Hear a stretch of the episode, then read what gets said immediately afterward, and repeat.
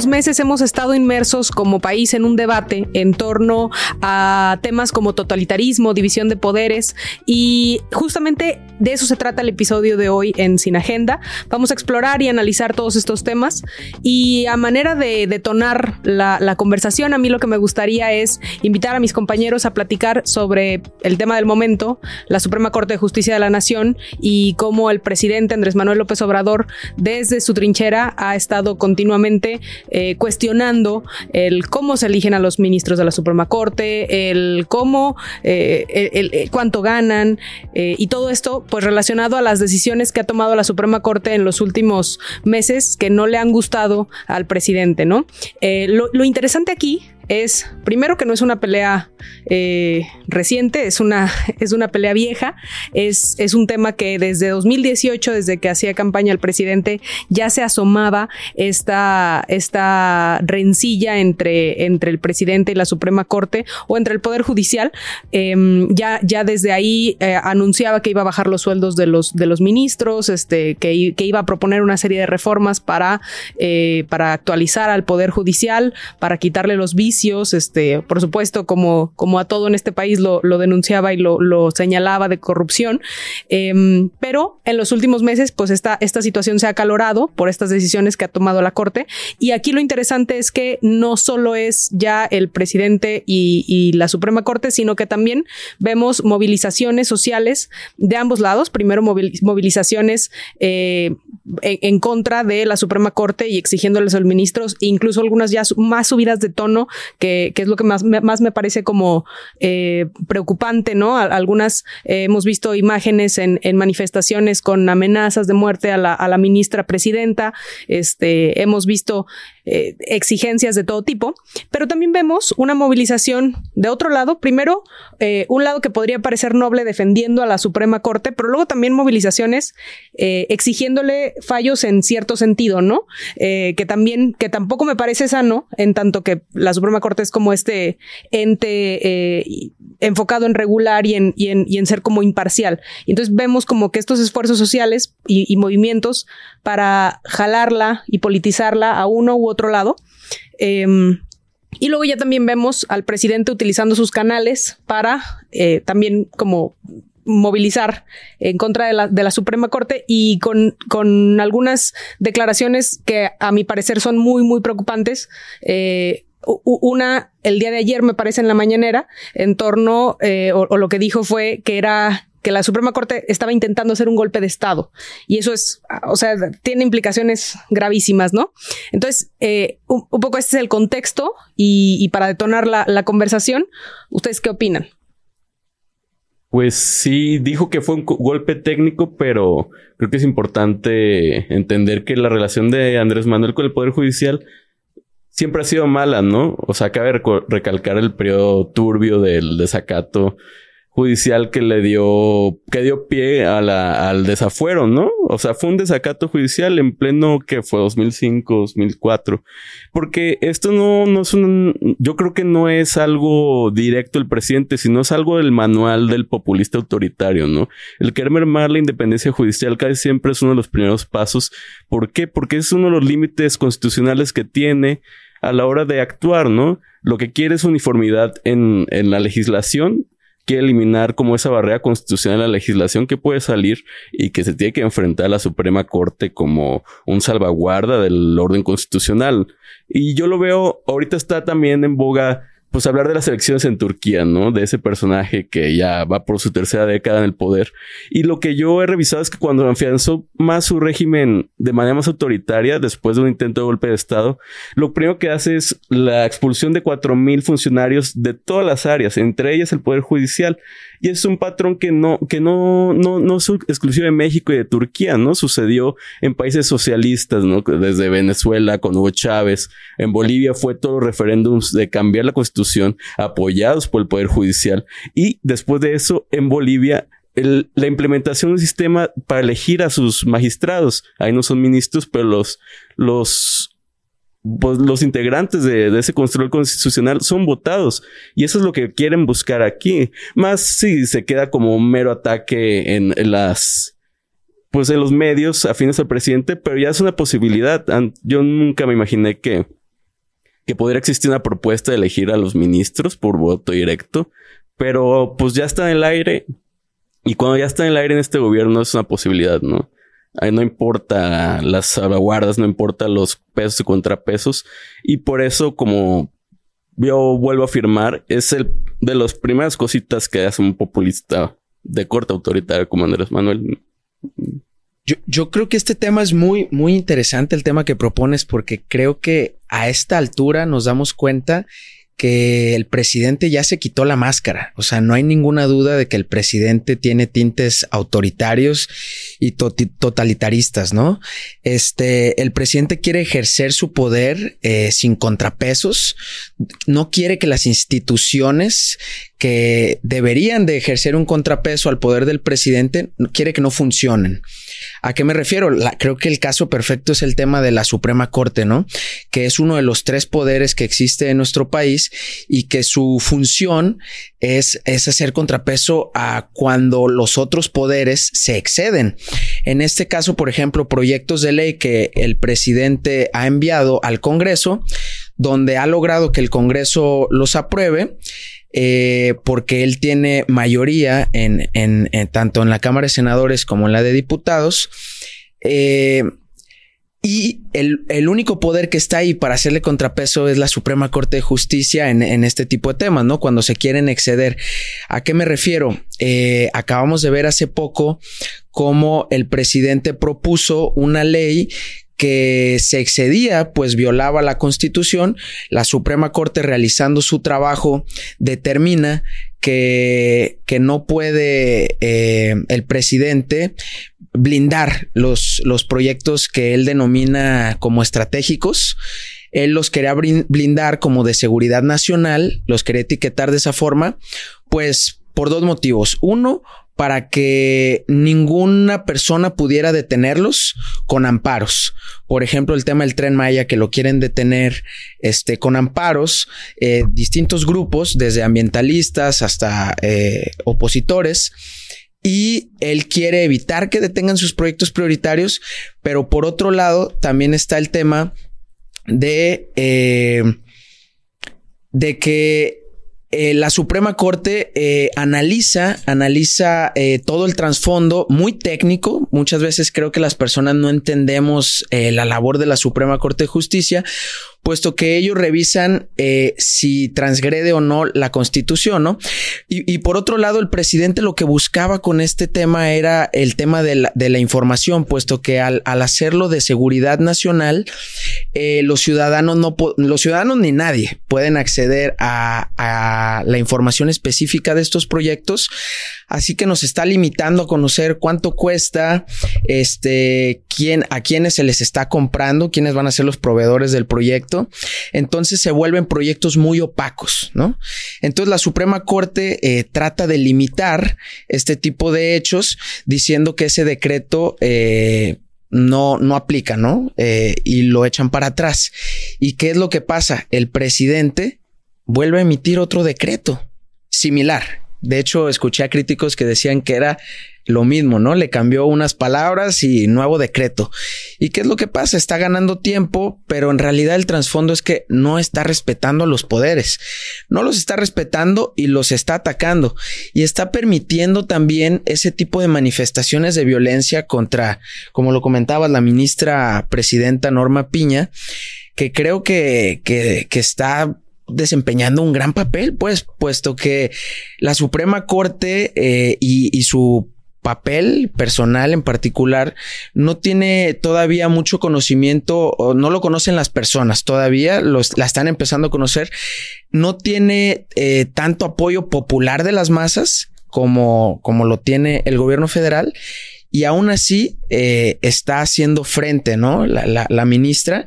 Creo que es muy grave el tema porque el presidente está eh, permitiendo eh, y, no quiero pensarlo, pero creo que él lo está promoviendo también, el tema de, ejercer violencia contra la ministra. No sé si vieron en las noticias que estaban quemando unas imágenes de la ministra presidenta de la Suprema Corte de Justicia. Y el presidente su respuesta fue, ah, y no dijeron nada cuando quemaron una foto mía.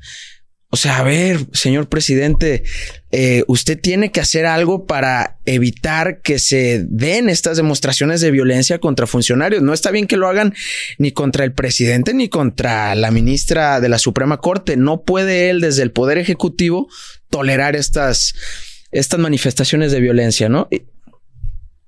Completamente de acuerdo y justamente estaba pensando que muchos políticos y sobre todo políticos que estamos viendo en estos tiempos se dicen demócratas hasta que llegan al poder y es cuando realmente ven todas las contrapesos a los que están llegando y ya es no me parece, ¿no? O sea, yo quiero que las cosas sean así, pero siempre por algo tenemos esto. O sea, es súper importante que realmente existan estos contrapesos, aunque a veces no vemos que el legislativo realmente sea un contrapeso, menos en estos tiempos. Sí pero sí podemos aferrarnos a estas entidades que todavía están haciendo algo para que las cosas no solamente sean como el presidente se diga. Y creo que es muy importante señalar eso que comentas sobre la violencia que está sucediendo, porque al final ese es un, un tema de totalitarismo, ¿no? O sea, sí, que sean violentos con ellos porque yo también soy violentos con ellas en la mañanera, en todos los eh, lugares donde yo tengo un espacio y una voz, voy a atacarlos y no solamente a la ministra o la Suprema Corte, sino a todo aquel que esté en contra de nosotros. Y creo que AMLO nos ha estado demostrando este sexenio en diversas maneras en cómo está tratando de quitar todos estos pesos, no solo con la Suprema Corte, sino con también con el INE, que al final era un es un árbitro para todas las cosas que él está haciendo y que no quiere que se calle. Entonces, sí, sí es muy preocupante, sobre todo se está exaltando la violencia y esperemos que no llegue a nada más. Pero, ¿qué podría pasar? Claro. Sí, eh, aquí bueno, es una idea que si no la digo se me va a olvidar, pero lo que dice sí, de ya el ejercicio de la violencia en la sede para impedir los procedimientos que están llevado a cabo en la Suprema Corte, ¿no? Y creo que eso tiene un homólogo eh, también en otros países, ¿no? La marcha en Brasilia, el enero, el 6 de enero, ¿no? También lo podemos ver como la intromisión a los procesos legislativos para el cambio de un presidente, pero aquí lo podemos entender que eso, ese, ese tumulto de personas que llevaron a buscar, no, que no se certificaran las elecciones, eh, también puede servir para que las acciones de la Suprema Corte queden bloqueadas, ¿no? Por el mero peso de la, de la presión del tumulto ahí en las personas. Y porque esa ya es la medida más desesperada, ya cuando de plano las instituciones han funcionado, ya usa la fuerza, ¿no? Usa la violencia. Porque ¿qué ha pasado en este sexenio? Desde el inicio se buscó incrementar a una tercera sala anticorrupción con una reforma de Ricardo Monreal. No pasó.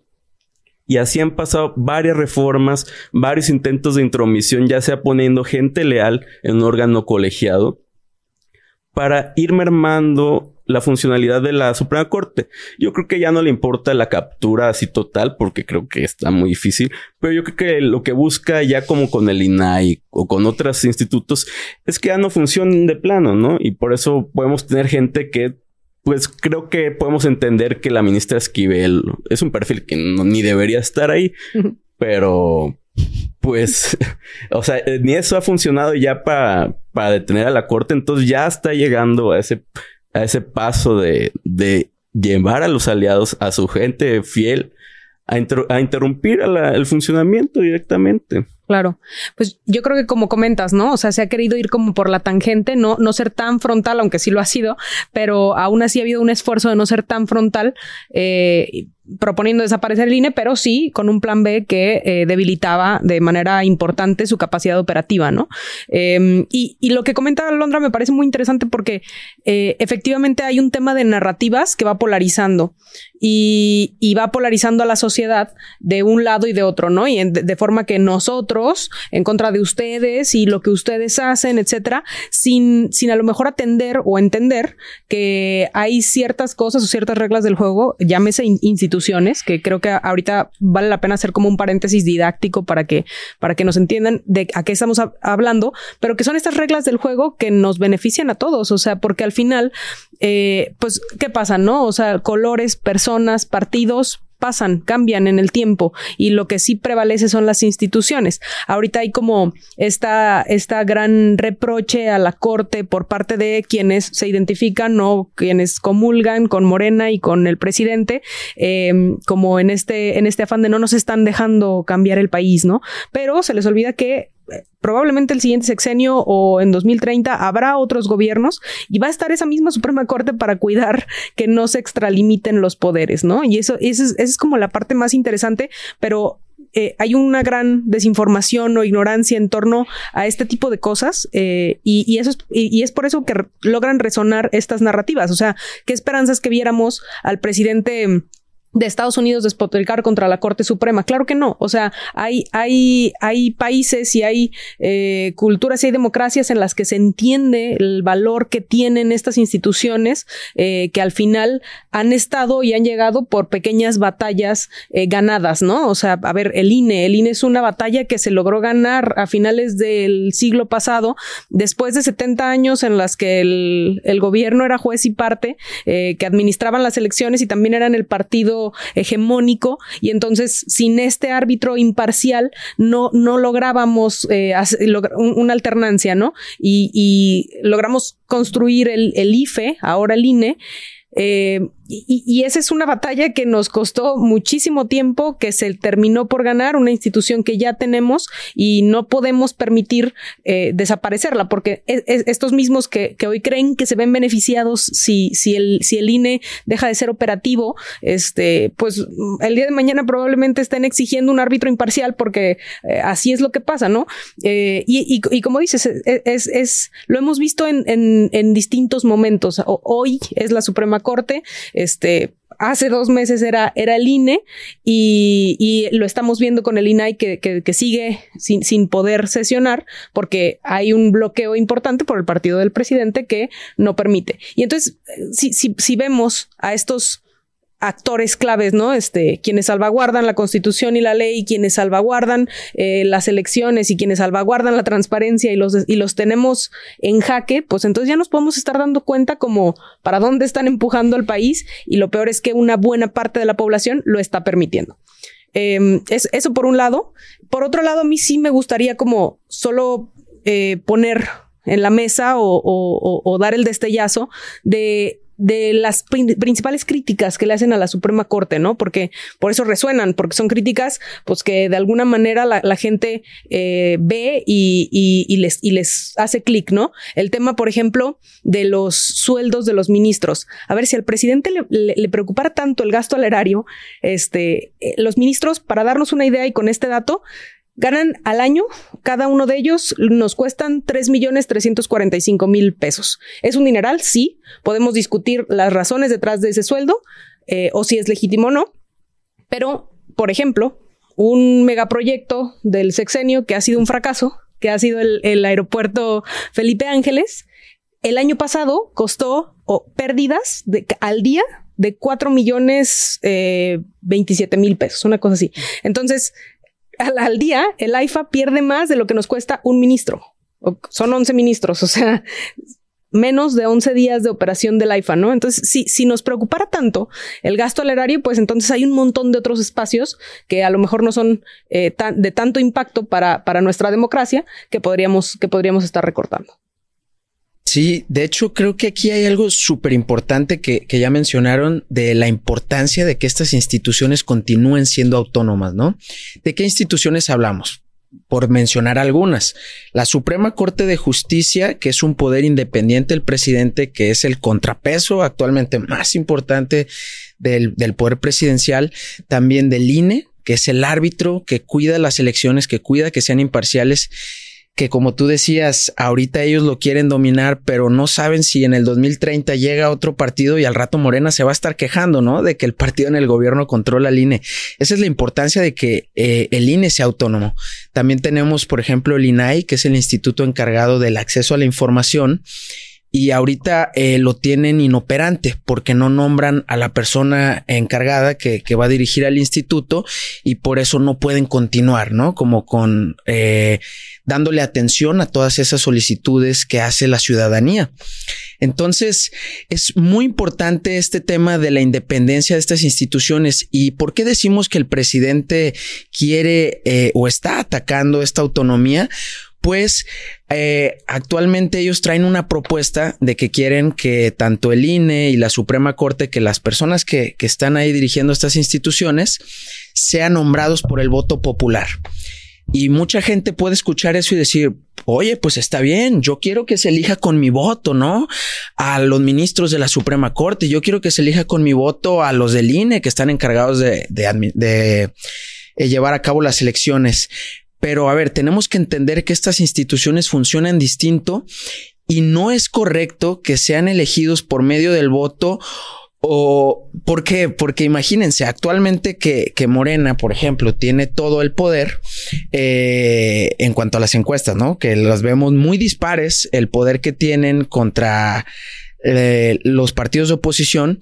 Si hubiera unas elecciones, pues la mayoría de, de los encargados del INE pues serían eh, pro Morena, ¿no? ¿Y qué pasaría? Que en las siguientes elecciones muy probablemente no serían imparciales, sino que serían cargadas en favor del partido en el poder. Y ojo, esto no es peligroso solo para los de oposición actualmente, sino es peligroso para Morena y para todos nosotros, porque si el INE juegan, para todos y para el futuro, para los jóvenes, porque al rato, imagínense, ustedes, eh, nosotros queremos hacer un partido o en tal estado quieren hacer un partido y llegar a competir y traen buenas ideas, pero no van a poder porque ya si el árbitro electoral está vendido eh, porque tiene que obedecer a los intereses de quien los puso, o sea, del presidente en turno, pues ya no va a ser imparcial, ¿no? Entonces esa es la importancia de que estos institutos, sus dirigentes no sean elegidos por medio del voto popular, ¿no? Creo que es muy importante que eh, todas las personas entendamos eso, ¿no? Porque si no nos podemos ir con el discurso del presidente y decir, sí, que todos sean elegidos por voto popular y creo que ese sería un gravísimo error que nos llevaría pues sin temor a equivocarnos, a decir que pues en una dictadura muy pronto, ¿saben? Sí. Y bueno, quiero retomar el ejemplo de Venezuela porque es el país que sé que, digo, de Bolivia, porque sé que es el país que eligen a sus, a su tribunal constitucional. Y fue un fracaso. Estaba viendo que el sucesor de Evo Morales, Luis Arce, pues ya quería derogar eso. O sea, eso tuvo su primera elección en el 2011 y años después derivó la crisis de constitucionalidad que fue, unos dicen un golpe de Estado, otros que fue un acaparamiento de poder que le salió mal. Pero es lo que pasa cuando las cortes son infiltradas, ¿no? Que van a derivar en crisis de constitucionalidad donde todos salimos perdiendo. Ahí salió perdiendo el Estado de Bolivia. Ya si seas de seguidor de Evo Morales, si seas de la oposición, todos salieron perdiendo. Fue una inestabilidad de lo peor. ¿Por qué? Porque no hay un tribunal verdadero que respete el ordenamiento constitucional, los límites al poder. ¿Por qué? Evo Morales en su segunda eh, eh, hizo una, una, un referéndum, ¿no? Que perdió. La corte le dio la favor de volverse a presentar a las elecciones a pesar de haber perdido el referéndum. Y eso es lo que deriva en que es, esa polarización constante explotara, porque en la regla del juego no tiene un árbitro que nos esté diciendo qué tenemos que hacer y qué no tenemos que hacer. Y vuelvo aquí el ejemplo de México, pues el golpeteo ha sido desde que AMLO antes de llegar a la presidencia, pero ha sido desde el principio de su sexenio. Hablé de la reforma de Monreal para incrementar el número de magistrados, que obviamente iba a nombrar el presidente, pero ha sido desde la renuncia del, ministro Medina Mora, que creo que se nos olvidó a muchos, y que tenía que ver también la unidad de inteligencia financiera, ¿no? Investigando sus cuentas, y creo que ella agarró un eslabón, pues, débil en la corte para tener ya otro ministro. A, a este sexenio ya van cuatro ministros. Cuatro de once. 4 de 11, exacto. Definitivamente, y algo que estaban comentando, a ver, si vamos a elegir a los ministros, se supone que estamos tratando de recortar gastos. Elegir a los ministros nos traía también este, los procesos electorales, los gastos de campaña, el gasto de la elección. O sea, realmente, ¿cuánto subiría el costo por estar eligiendo de manera, este, por elección de la ciudadanía a estas personas? Y algo que también me preocupa es que muchas veces cuando el ciudadano vota, ni siquiera sabe o no se pone a investigar cuál, a qué función va a ir este candidato o qué es lo que realmente va a hacer. La verdad es que hay muchísimo desconocimiento por parte de la ciudadanía de cuáles son las funciones de nuestros funcionarios públicos. Entonces, este, le preguntas, oye, ¿y qué va a hacer un, un senador? ¿Y qué es la diferencia entre, un diputado local y un diputado federal? ¿O cuáles son las funciones entre un gobierno municipal, uno estatal, el poder legislativo, el poder judicial? Ni idea. Exacto. Y entonces ahora le vamos a meter otra figura Sí. donde Más compleja. más compleja, Claro. eh, sí, definitivamente mucho más compleja. Y además tendríamos que vencer todavía más la apatía del ciudadano por votar. Sí, Exactamente. sí, las Y- de Bolivia, perdón, son ley que eran bajísimas. La gente no salía a votar por los ministros, bueno, los magistrados. Claro. Ah, ah, y ahí también, a ver, o sea, e- este, este afán por, el, por elegir eh, democráticamente a los ministros, pues ya se eligen de, de una forma democráticamente. O sea, a- hay a lo mejor de manera indirecta, pero ¿quién los propone? El presidente que fue democráticamente electo y después los ratifican o los terminan por elegir el Congreso en su, ma- co- o sea, con la mayoría que también fueron democráticamente electos, Sí, ¿no? sí. O sea, es que, es que de verdad es, es, es un afán por estar haciendo este golpeteo con, de nuevo, con estas narrativas que le resuenan a la gente, pero eh, es que ya está sucediendo eso y, y- y estos filtros que están actualmente, pues están para garantizar eh, mínimos de, de, por ejemplo, técnica, ¿no? Este, que, que hay ministros que por supuesto que son eh, vacas sagradas del derecho y son buenísimos, otros no tanto, ya sabemos quiénes, pero no es por decir nombres, pero, eh, pero, o sea, es- son filtros a lo mejor que están, que están ahí, pero, pero de todas maneras no, no es que, no es que sean electos de manera arbitraria, que alguien los eligió, o sea, los eligió los mismos representantes que, que, que nosotros, este, que, que ya elegimos, ¿no?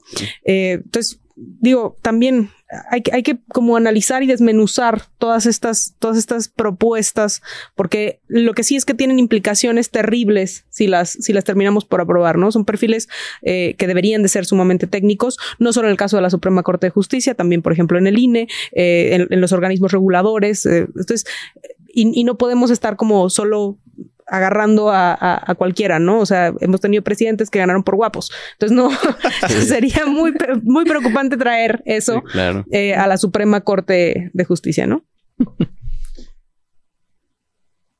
Pues yo, bueno, yo quiero añadir también que sumado a esto de los perfiles que de entrada no deberían estar en la corte, pues ha sido la corrupción también de, de personajes que ya están pues ya en la, en la corte, ¿no? Ya estaban bien posicionados, eran famosos por TikTok, uno de ellos que fue presidente.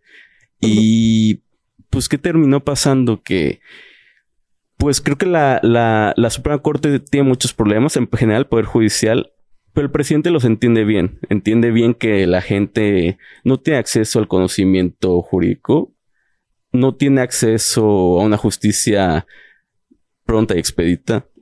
Y creo que también ve mucho, esto más a nivel local que a nivel federal, pero creo que se, tra- se, se transmite en el discurso al Poder Judicial Federal también, que es la corrupción que existe y que pues no la podemos negar, ¿no? Porque si la negamos, el presidente va a seguir usando esas fallas que ya tiene el Poder Judicial en su contra, como es lo que hace ahorita, ¿no? Y pues fueron años de fallas, de falta de conocimiento, de la creación como de un, un estiaje, ¿no? Como un grupo selecto de personas que nomás son los encargados de entender el derecho. ¿Y por qué? O sea, tantos años de no conocimiento, de que la gente se sienta alejada del Poder Judicial. Ahora la gente quiere tomar el Poder Judicial por su popularidad, ¿no? Y por eso es la viabilidad del discurso del presidente al posicionamiento de que existe una reforma que permita que voten a los ministros, que también pues la gente no entiende como mencionan que necesita un perfil técnico especial. Claro. Y otra cosa que, que, que me ha llamado mucho la atención en los últimos, en las últimas semanas que hemos estado discutiendo esto, es que la gente dice, ¿y dónde estaba la Suprema Corte? ¿No? Este, en los sexenios pasados, como si fuera eh, ahora todos contra AMLO. Pues no, claro que no. La Suprema Corte echó para atrás muchísimas reformas, como, como le echó con el plan B por, por un tema de técnica legislativa.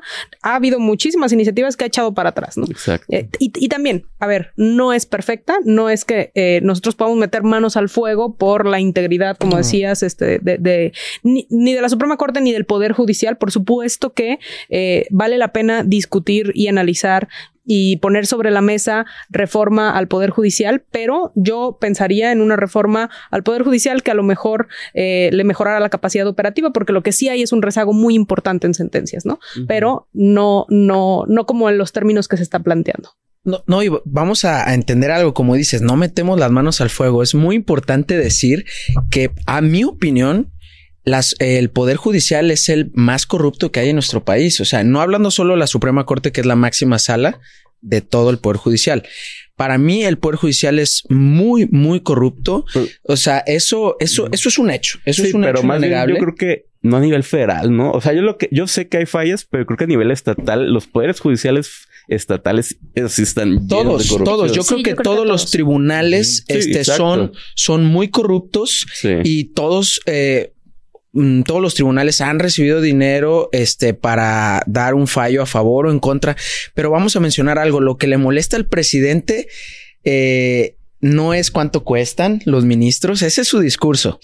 Eh, no es la corrupción, porque si no, pondría una reforma que cambie la operatividad, que Porque haga si no pondría en paz a sus hijos para empezar. Ah, sí, ¿No? claro. Sí, pe- pero, pero yo quiero decir lo que en verdad le molesta al presidente es que no lo están apoyando y le están bloqueando este movimientos que él quiere hacer y él siente que lo están bloqueando. Entonces, como no están obedeciéndolo, eso es lo que verdaderamente le molesta y por eso él está proponiendo que sean electos democráticamente, porque obviamente eso asustaría al Poder Judicial, diría, chin, nos va a cambiar toda la forma de, de trabajar, Sí. ¿no? Pero en realidad una cosa es el discurso del presidente y los motivos que él dice que tiene, cuando la verdad es otra. Y vamos a decir algo que ya habíamos comentado. Él tiene cuatro ministros que ha propuesto de la Suprema Corte actual de los 11. Y muy importante decir, algunos de ellos ya votaron en contra, de él. Entonces, eh, ahí se está viendo la imparcialidad. De hecho, él salió muy molesto una vez en la mañanera y dijo que cree que se equivocó con los ministros Sí, que él propuso. A ver, ¿a Ajá. qué se refiere? ¿Por qué dice que se equivocó? Porque no están votando como Sí, él quiere. La única que le da la razón es Yasmín Esquivel. Yasmín ¿no? Y a Esquivel, veces, que, pues, que digamos ahí. esto, que digamos esto que dice el presidente que no es corrupto y que no hay favoritismos, etcétera. Eh, esta ministra es esposa de una persona que es muy cercana a él. ¿A qué voy? de un contratista. De un contratista que recibe muchísimos millones. federal. Entonces, por ejemplo, esta ministra no es imparcial, está votando en todas a favor de lo que el Sí, es presidente el quiere. descaro, el descaro. Eh, entonces, eh, creo que es muy importante que desmintamos, ¿no? Al, al- al presidente en este tema, a, a este presidente y a los que siguen, porque no, no es algo en contra del presidente López Obrador, es en contra del totalitarismo y que un presidente, sea este o sea el siguiente, quiera eh, desconocer las reglas del juego democráticas que nos permiten vivir en este país que nos tratamos de, estamos tratando de funcionar como democracia, entonces tenemos que señalar cuando el presidente eh, quiere destruir, ¿no? Toda esta estructura. Claro, definitivamente para mí este es un tema de ego del presidente en contra de cualquier instancia, persona, poder que no esté a su favor. Y creo que también, y ampliando un poco el panorama de lo que ha estado pasando en este sexenio, podríamos hablar entonces quiénes han sido los favoritos de, de las instancias durante este sexenio, que en mi caso yo creo que son los militares, ¿no? Y cómo les han estado favoreciendo a través de contratos, de prestaciones, de uh, darles muchísimo más poder. Entonces se me hace muy curioso, por ejemplo, retomando lo que comentaban al principio, sobre que decían que este era un golpe de estado técnico que estaba haciendo y que este era el comentario. Pues claro, o sea, el, el presidente está tomando a esta instancia como lo son los militares para tenerlos a su lado y así poder controlar más cosas. Entonces, para mí eso es todavía más preocupante. Si no, so- si solamente tomamos la fotografía de este momento, es difícil. Pero si volteamos a ver y tomamos la fotografía de todo lo que ha venido sucediendo durante estos cuatro años y medio que llevamos, entonces sí, sí me preocupa que podríamos estar hablando, como ustedes están diciendo, de un totalitarismo dentro de nuestro país. Sí, no, ya son demasiados elementos por ahí sueltos. eh, que, que luego también, ¿no? O sea, si nos preocupa muchísimo la corrupción, que por supuesto que nos preocupa, pero, pero si al presidente le preocupara tanto, pues a ver, o sea, que eh, está, está justamente el ejército en un, en un momento, las fuerzas, las fuerzas armadas en un momento de señalización por el famoso DEPA de, de, de Luis Crescencio y, y, y, y no, no ha habido como mayor pronunciamiento, al contrario, ha habido defensa por parte de, de, de Andrés Manuel, ¿no? Eh, o sea, sí, sí, sí me parece como ahí ba bastante eh, de llamarse la atención.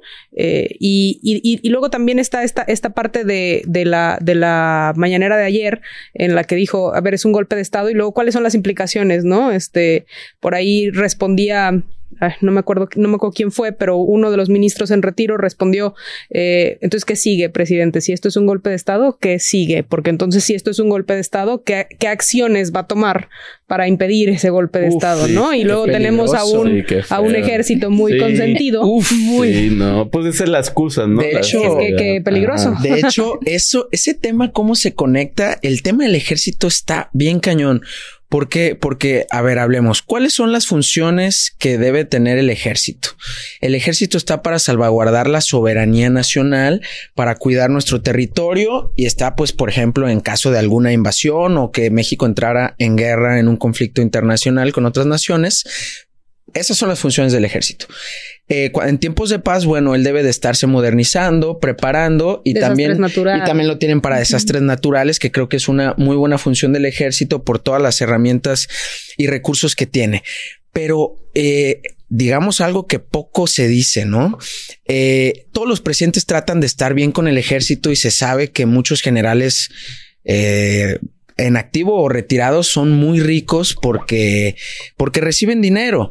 Eh, que no deberían. Dinero dinero ilegal este quién sabe de dónde no pero todos los presidentes todos los presidentes tratan de estar bien con las fuerzas armadas pero yo creo que este presidente se está pasando porque a ver ya dijimos las funciones que debería tener el ejército.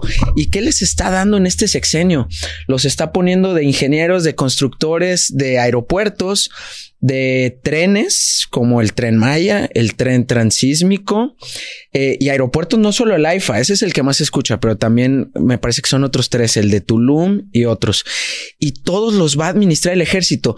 Si eso lo sumas con que el INAI, que es el instituto encargado de que tengamos acceso a la información, está inoperante y de que él blindó todos estos proyectos como seguridad nacional, entonces está dando toneladas literalmente de dinero para que el ejército construya estos proyectos, pero no sabemos a ciencia cierta en qué se va a utilizar ese dinero o si todo el dinero que está diciendo que va a costar, ejemplo, 100 millones de pesos este proyecto, no sabemos cuánto realmente se gastó ahí porque ni siquiera vamos a tener la oportunidad de preguntar, ¿no? Entonces le está dando mucho dinero por debajo de la mesa al ejército y eso es peligrosísimo. ¿Qué pasa si el día de mañana él decide tomar eh, a la Suprema Corte y disolverla, ¿no? Y nombrar otra nueva o, o cambiar la, la, constitución por decreto y disuelve a la Suprema Corte. No lo sé. ¿Qué pasaría?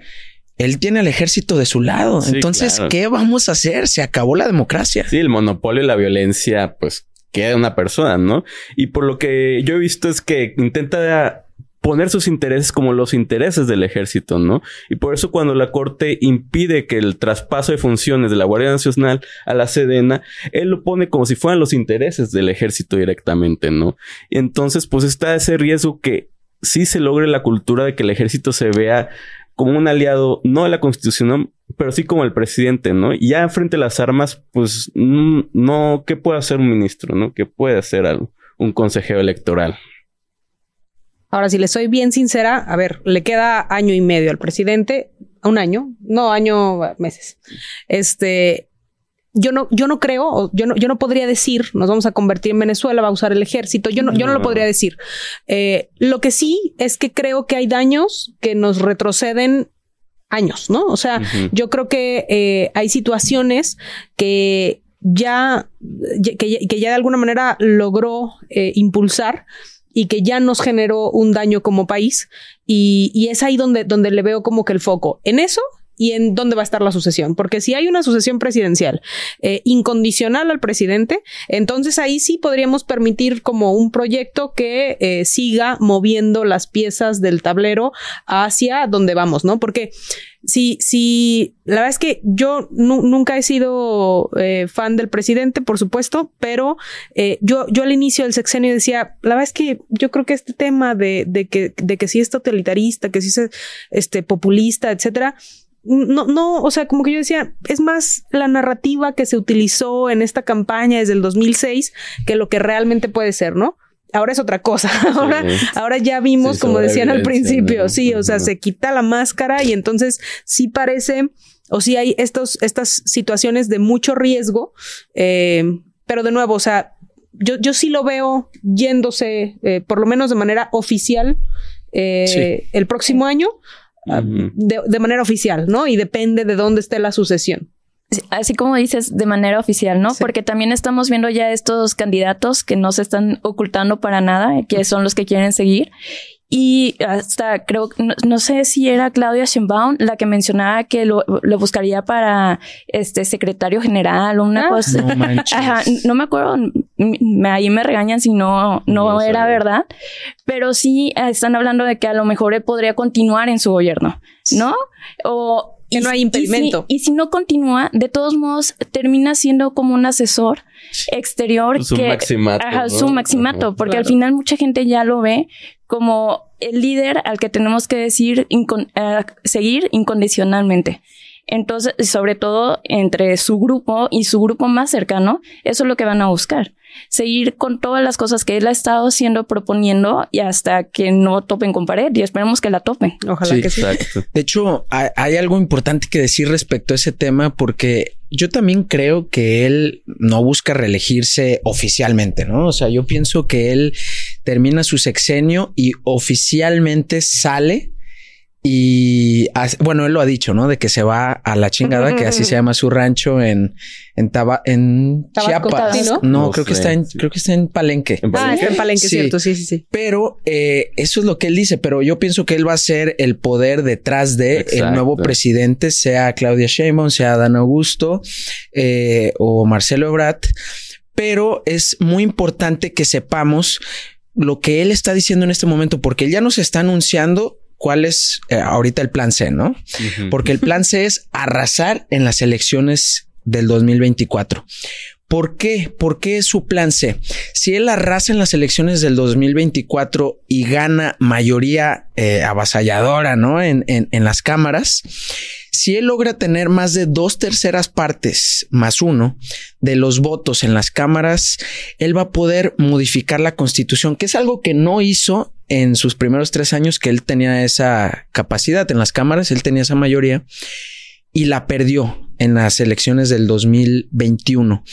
Pero yo creo que se arrepiente, se arrepiente porque ahorita lo están bloqueando. Entonces él dice, hay que arrasar en 2024. Y ojo, yo no sé qué venga en 2024, qué cambios le quiere hacer a la constitución para perpetuar a su partido en el poder y eso sí es peligroso. Entonces yo creo que lo más importante es que nos concienticemos de que salgamos a votar y de que evitemos que tenga esa mayoría tan avasalladora, ¿no?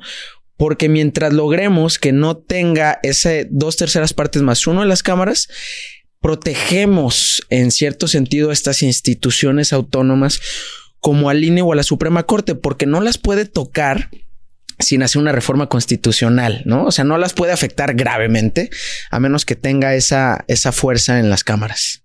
Ahora yo sí le tengo más fe a Marcelo, ¿no? O sea, digo, de los tres, Sí. pensaría que hay dos que, que no dudaría que, No, que sí. lograra Ajá. perpetuar ahí poder, pero, pero sí le tengo un poco más fe a, a Marcelo. Y luego también está como este escenario. Pero porque, porque es más independiente. Por- ¿no? Que es Me más parece que es- institucional, es ¿no? más institucional. Ajá. Y Creo que es más menos, Yo creo institucional. más cercano al presidente. De los tres, Es el menos- menos cercano, ¿no? El que menos lo obedecería a Sí, todo, ¿no? yo creo. sí, sí, sí. Donde Yo- sería yo una que resistencia más, ¿no? Que también por eso pensaría que él no va a ser el candidato. O sea, yo, No, yo tampoco. Claro. Definitivamente. Yo tampoco. Digo, lo mencioné porque así lo mencionan como corcholatas, Sí, pero sí, sí. realmente yo creo que está entre Claudia Sheinbaum y Adán Augusto. Sí, porque ellos sí van a ser unos títeres del poder, Sí, sí, ¿no? claro. Y pues bueno, yo creo que también aquí vale la pena pues no tomar por sentado que el ejército no puede afectarnos.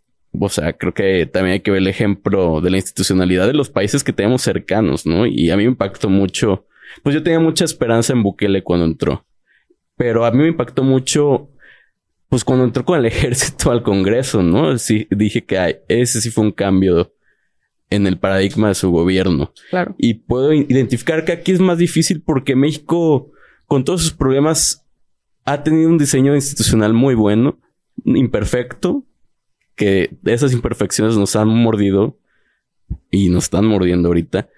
Pero creo que va a ser un jaloneo que no sabemos cómo va a salir. O sea, no podemos saber aún si, si el autoritarismo va a entrar a México, si el totalitarismo va a entrar, porque el populismo que es, es este jaloneo de qué agarro, qué logro sacar de las instituciones, cuál me es fiel, cuál no es no, a este la voy a estar atacando, a este la voy a reformar, a este de plano que la gente vaya y marche.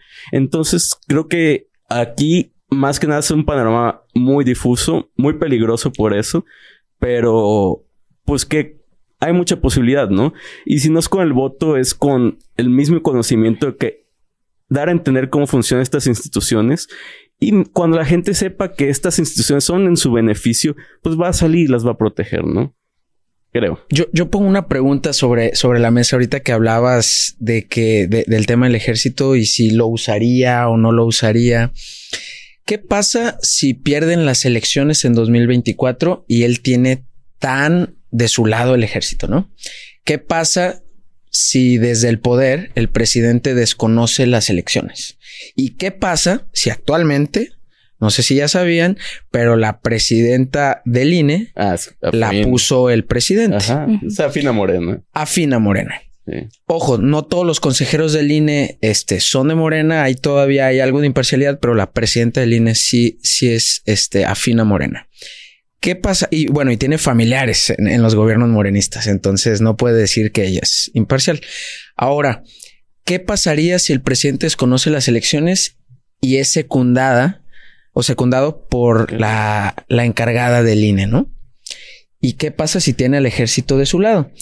¿Qué pasaría si los ciudadanos levantan la voz y no, cómo que no, de, cómo que desconoces las elecciones, cómo que y hay marchas muy grandes?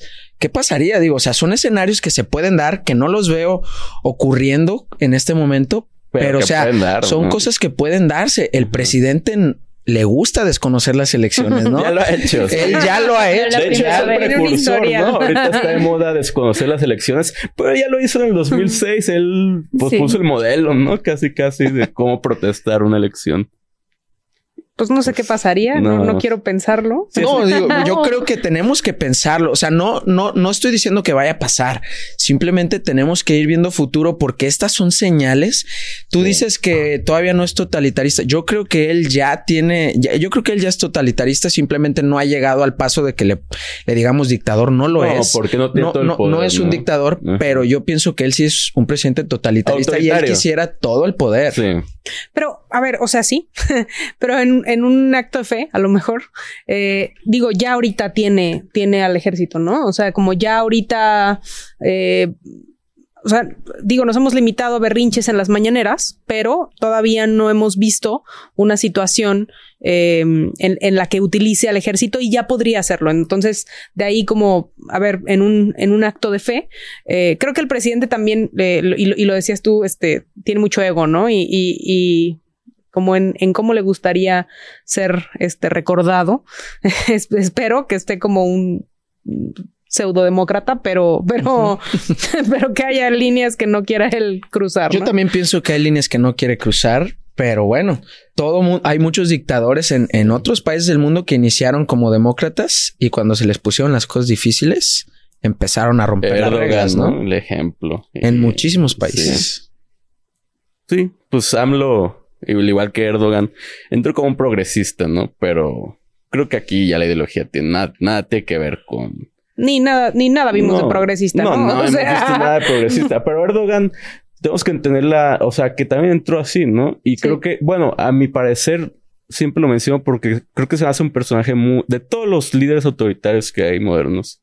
Creo que se va a hacer el personaje más parecido a Andrés Manuel. Su trayectoria como, pues, uno jefe de, de la Ciudad de México, uno de Estambul cómo han avanzado y cómo se proyecta el autoritarismo que ellos tienen en su interior en la sociedad que ellos gobiernan, ¿no?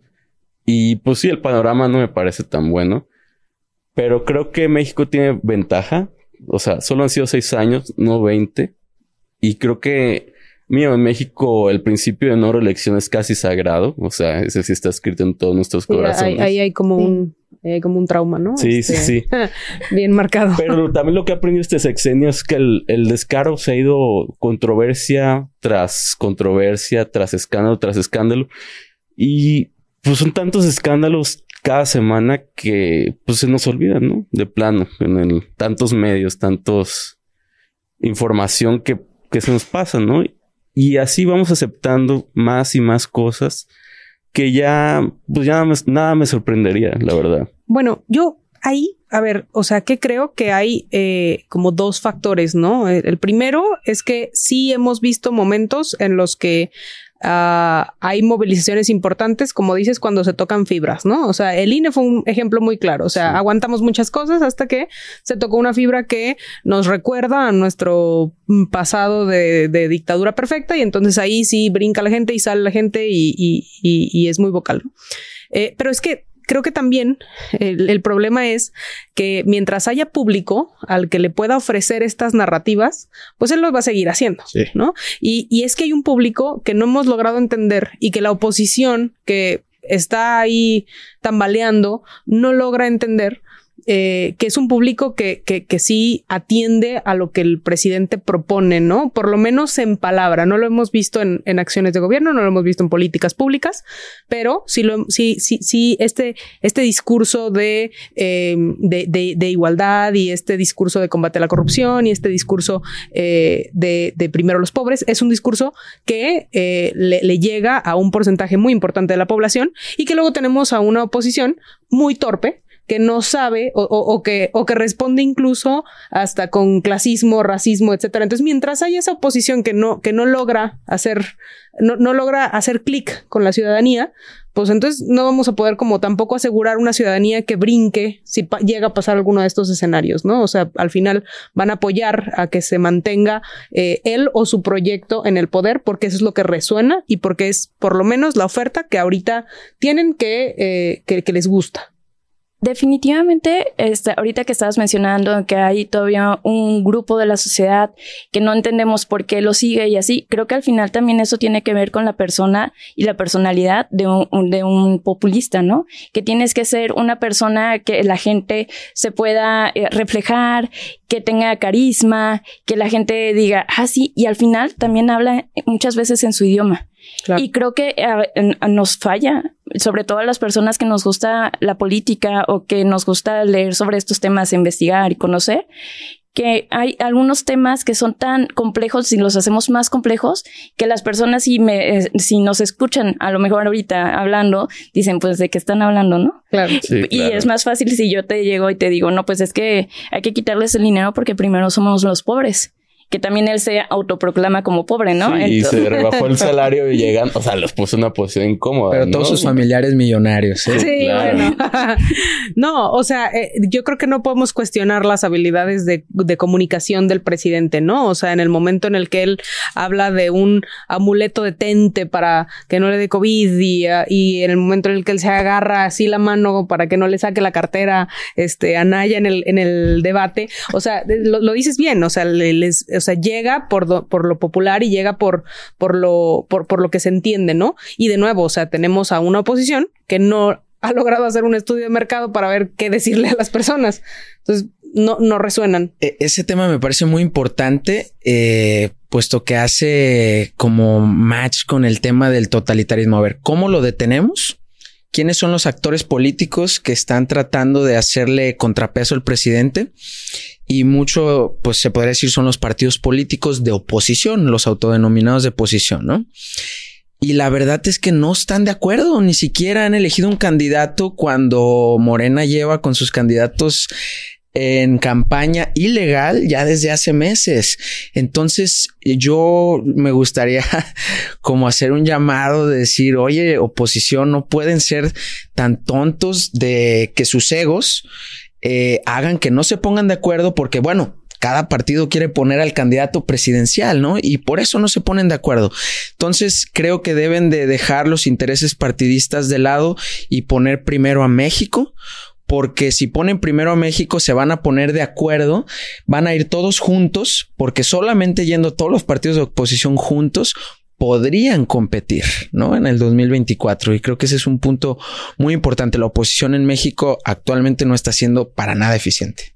Sí, o eso, o que se peleen, ¿no? Dentro de Morena también. Que haya una decisión importante que haya que haga competitivo a la oposición. Pues tienen que pasar, yo creo, las dos cosas. Sí, casi, casi. Ahí hay un escenario muy, muy viable, ¿no? O sea, sí, al final uno de los de las corcholatas puede eh, quedar fuera del, del partido y, puede encontrar asilo en, en, una oposición que con gusto va a abanderarlo y, y, de esa manera pues seguramente habrá ahí ya una competencia interesante. Sí, pues eso yo creo que la, la viabilidad que existe, ¿no? Para que ganen. Y pues retomando lo del lenguaje, ¿no? Y también lo de la Suprema Corte. O sea, yo decía que las fallas de la Suprema Corte le han servido el diálogo al presidente porque es parte de todo el ecosistema que trae el presidente, ¿no? Una frase que a mí me genera pesadillas, de verdad. Es una que dijo Mussolini que él había sacado el fascismo del subconsciente de los italianos. Y pues creo que en los movimientos populistas modernos eso aplica para cada identidad nacional, ¿no? Y esa identidad nacional tiene que ver que no haya justicia expedita gratis. Bueno, se supone que debería ser gratis, ¿no? Y que sea accesible a los ciudadanos. Y esa idea que insiste en los ciudadanos, pues la que utiliza el presidente para el golpeteo, ¿no? Y la que termina, pues en comparación también la que termina siendo el golpeteo al INE, a la Comisión Nacional de Hidrocarburos, como mencionabas, a muchos de los órganos autónomos y de la división de poderes, ¿no? Entonces, pues es todo el ecosistema, el totalitarismo. Es parte de cómo ver un mundo bajo un dogma, ¿no? Son los lentes que usas para ver el mundo. Y en este caso, pues el mundo que propone el presidente es un mundo sin independencia judicial.